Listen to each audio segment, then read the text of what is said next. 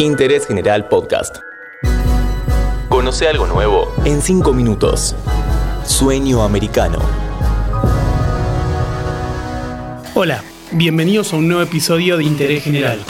Hoy vamos a conversar sobre la relación de Estados Unidos con Argentina. ¿Qué piensa del país sudamericano el hombre más importante de la Casa Blanca para América Latina? ¿Joe Biden puede ayudar a Argentina a afrontar su monumental deuda con el Fondo Monetario Internacional? ¿Cuál es la postura de la Secretaría del Tesoro Janet Yellen?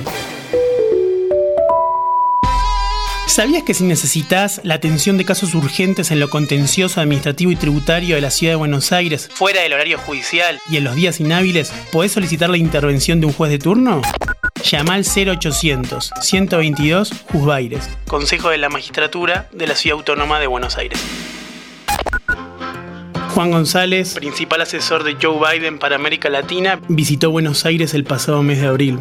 Conversó con la plana mayor del gobierno de Alberto Fernández, con empresarios y periodistas. En ese roadshow se cimentó una tesis que rápidamente ganó fuerza en el Departamento de Estado. Con todos sus problemas macroeconómicos, la Argentina es por lejos el país más estable de los principales de la región.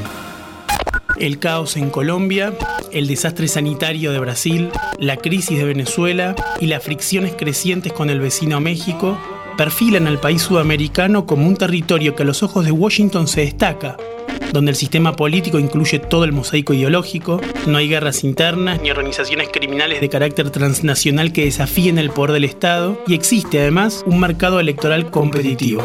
Es por esa estabilidad relativa que González recomienda apoyar a Argentina en la renegociación de su deuda sideral con el FMI, un pasivo que asciende hasta los 44 mil millones de dólares, el préstamo más grande de la historia del organismo y que fue impulsado por Donald Trump como un apoyo para el entonces presidente argentino Mauricio Macri. Janet Yellen, secretaria del Tesoro, también se encuentra alineada en una actitud de colaboración con Argentina, pero siempre dentro de los márgenes de la deuda registrada, a pesar de que el préstamo en la era Trump tiene múltiples irregularidades, Yellen no está dispuesta, al menos de momento, a revisar una eventual quita de esa monumental deuda, algo que el ministro de Economía de Argentina, Martín Guzmán, ya conoce.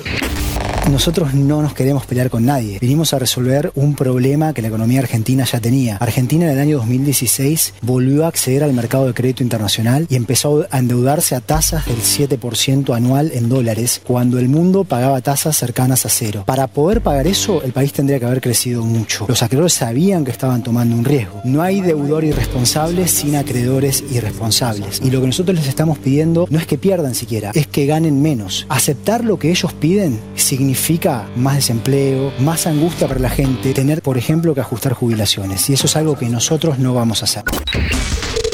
Para Yellen sería una posición muy incómoda, porque si se revisara esa deuda y se procediera contra funcionarios del FMI por haberla autorizado, se descuenta que habría pedidos similares desde otros países. Revisar la deuda implicaría además poner nuevamente en la mira a Alejandro Werner, director de asuntos del hemisferio occidental del FMI. Yellen tiene una relación extraordinaria con el argentino mexicano Werner, construida fundamentalmente por Agustín Carstens, otro mexicano, ex secretario de Hacienda de su país y ahora titular del Banco de Pagos Internacionales en Suiza. La deuda argentina también genera complicaciones en el Banco Interamericano de Desarrollo. Su titular es Alejandro Claver Carón, un halcón de la Casa Blanca de Trump, que fue impuesto en el BID antes de que los republicanos perdieran la elección de noviembre del 2020. El estadounidense Mauricio Claver Carone es elegido presidente del Banco Interamericano de Desarrollo. Asumirá el cargo el primero de octubre y se mantendrá al frente del organismo durante cinco años. Fue el único candidato y generó polémica, ya que es la primera persona no latinoamericana que encabeza el ente financiero, lo que rompe una larga tradición. En su currículum se destaca el cargo de asistente adjunto en la administración de Donald Trump y de director de asuntos del hemisferio occidental. También ganó notoriedad por sus posturas fuertes hacia los gobiernos de Cuba y Venezuela. El gobierno de Argentina fue uno de los críticos más categóricos de la nominación. Claver fue el promotor del préstamo argentino cuando era el emisario de Trump en el FMI. Cuando Biden ganó la presidencia hubo quienes en Washington comenzaron a moverse para lograr una remoción de Claver Carón, alegando su estrecha relación con Trump. Pero en enero de este 2021, el presidente de Estados Unidos conversó con el del y esa embestida murió antes de siquiera comenzar. Seguí a Interés General en Spotify y escucha nuestros podcasts nuevos todos los días.